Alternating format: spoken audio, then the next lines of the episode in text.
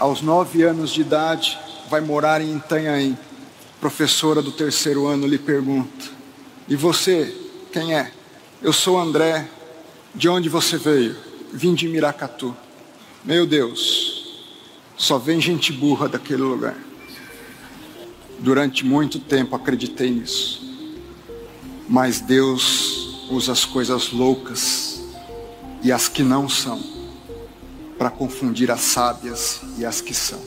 Aquele menino que aos nove anos de idade ouviu isso daquela professora, ao defender a sua tese, ouviu do professor e diretor do maior programa de doutorado da Universidade de Salamanca, uma universidade com 800 anos de história, em um programa com mais de 15 anos de vida.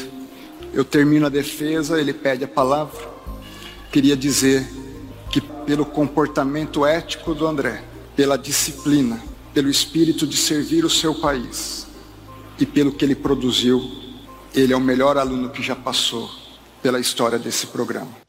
Quando deu esse testemunho durante o culto na Igreja Presbiteriana Esperança de Brasília, o pastor e então advogado-geral da União, André Mendonça, talvez não imaginasse que seria nomeado como o novo ministro da Justiça e Segurança Pública do Brasil, em meio à maior crise enfrentada no governo de Jair Bolsonaro, com duas importantes trocas no alto escalão em meio à pandemia do coronavírus. Além do ministro da Justiça, o presidente trocou o chefe da pasta da Saúde.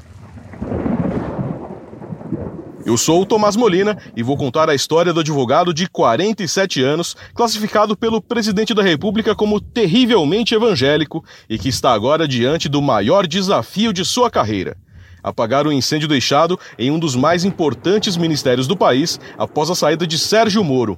Este é o podcast Funcionário da Semana. Conheça quem trabalha para você. Não se trata de direita ou esquerda. Haverá um sacrifício indiscutível. a se libertar do socialismo. misericórdia dessa nação. Nós vamos É muito acelerar. complicado o que está acontecendo no Brasil.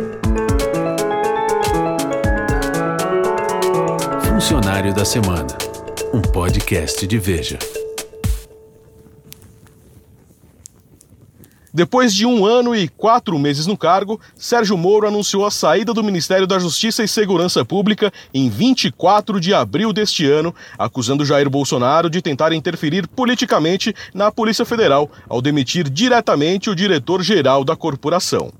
O presidente me disse mais de uma vez, expressamente, que ele queria ter uma pessoa do contato pessoal dele, que ele pudesse ligar, que ele pudesse colher informações, que ele pudesse colher aí relatórios de inteligência, seja o diretor, seja o superintendente.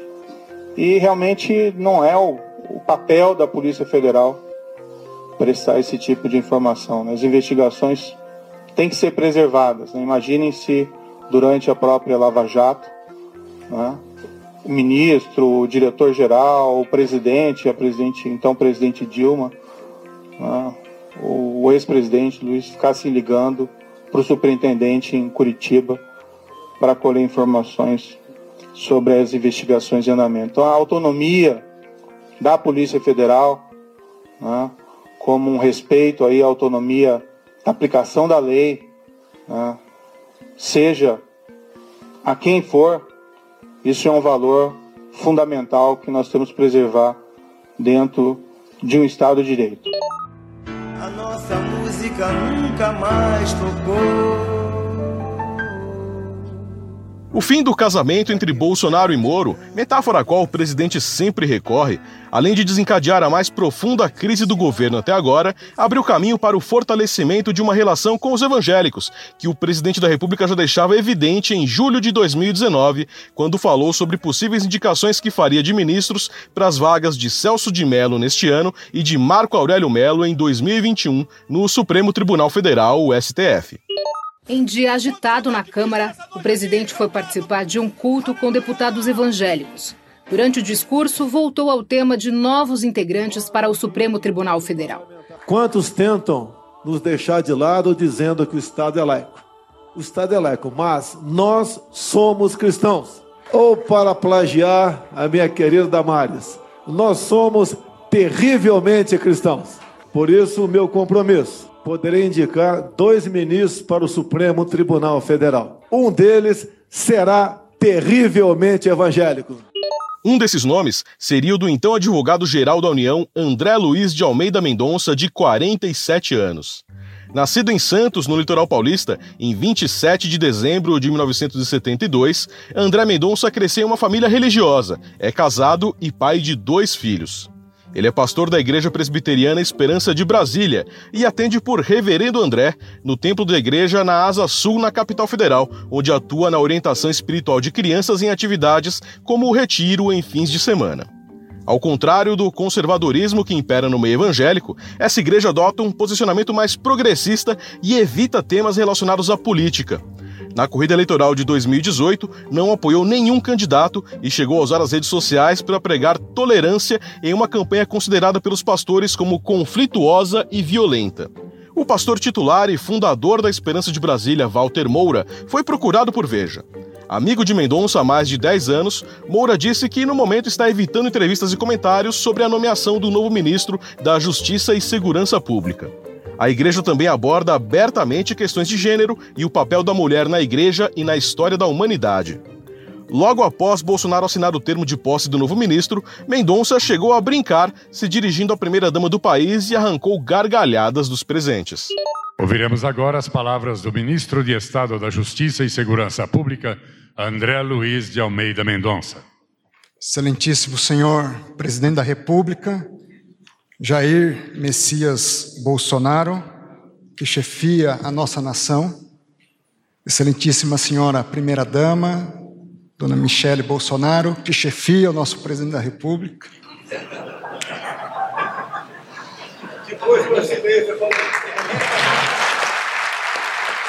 Dali para frente, o teor do discurso mudou. O ministro demonstrou ter uma aparente consciência da crise que precisaria enfrentar e se declarou servo de Jair Bolsonaro. Um momento difícil na história brasileira, onde vivemos uma crise de saúde, uma crise de Estado, uma crise ampla, que envolve não somente a saúde, mas todos os aspectos da vida humana: o emprego, a subsistência, a dignidade, o direito de ir e vir, os sonhos, os projetos, muitos deles nesse momento em xeque. E cabe a nós sermos líderes e, de modo muito especial, líderes servos. Se dirigiu ao povo brasileiro citando a Constituição e prometeu colocar em prática valores de liberdade, fraternidade, desenvolvimento, segurança e, acima de tudo, justiça prometeu uma atuação técnica e imparcial, sempre disposto a prestar contas. A posse de André Mendonça como ministro da Justiça e Segurança Pública ocorreu em 29 de abril deste ano, cinco dias depois da saída de Sérgio Moro, que se tornou símbolo da Operação Lava Jato e do combate à corrupção. O ex-juiz não foi citado no discurso. Mesmo assim, em vários momentos da posse, André Mendonça mandou recados ao antecessor e, em mais uma palavra dirigida ao presidente da República, o chamou de profeta de combate restrito à criminalidade. Há mais de uma década tenho dedicado meus esforços na teoria e na prática no combate à corrupção. Hoje, esse espectro se amplia. Presidente, Vossa Excelência tem sido há 30 anos um profeta no combate à criminalidade. E hoje, esse ministro da Justiça assume o compromisso de lutar pelos ideais de uma vida que o Senhor tem combatido.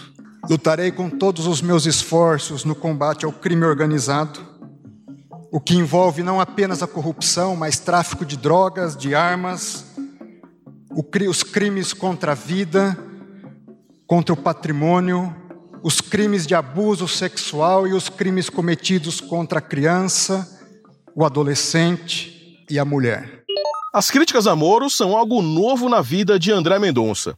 O colunista de Veja, Matheus Leitão, lembra que o atual ministro da Justiça foi responsável na Advocacia Geral da União, a AGU, por pedidos de ressarcimento ao erário relacionados à Lava Jato e até tratava o ex-juiz da operação como uma espécie de herói.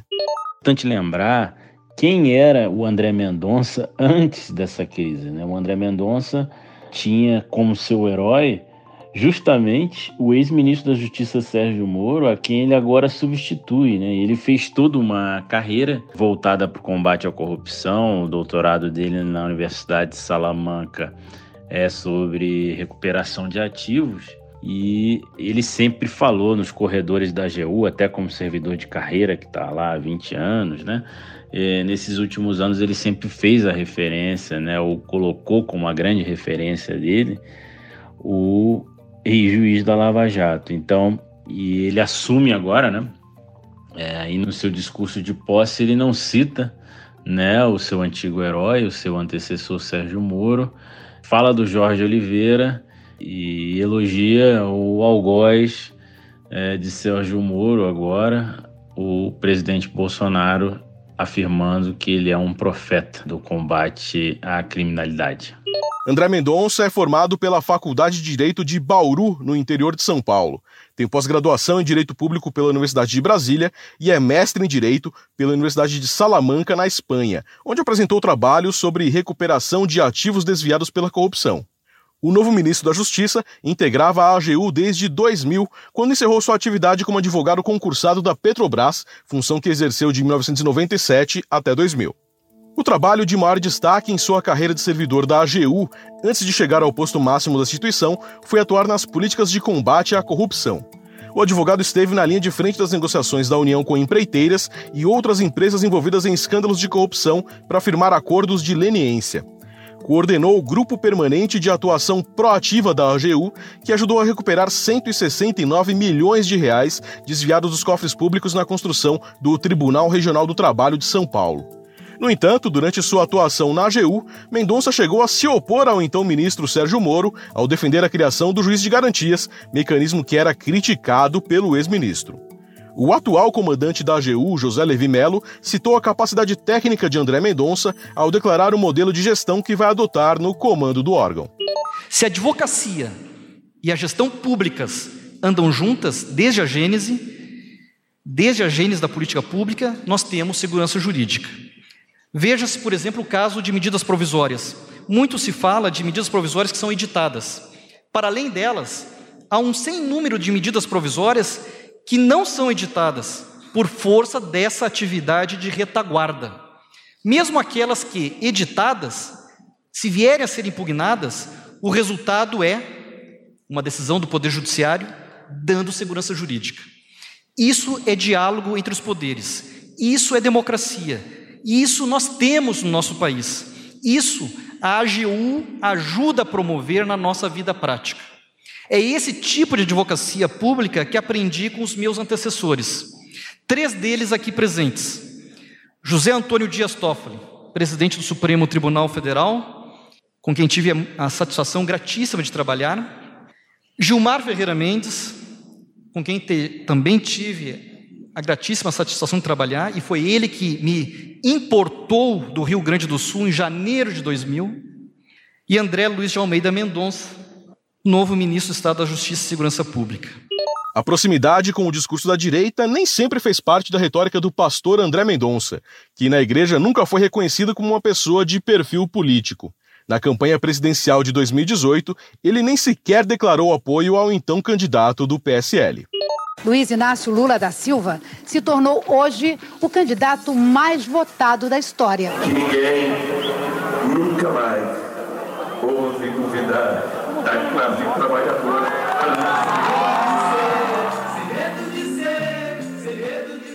Em 2002, após a eleição de Luiz Inácio Lula da Silva, Mendonça escreveu um artigo com o título, aspas, O povo se dá uma oportunidade, fecha aspas, sem citar o nome do petista no conteúdo, que foi publicado no jornal Folha de Londrina.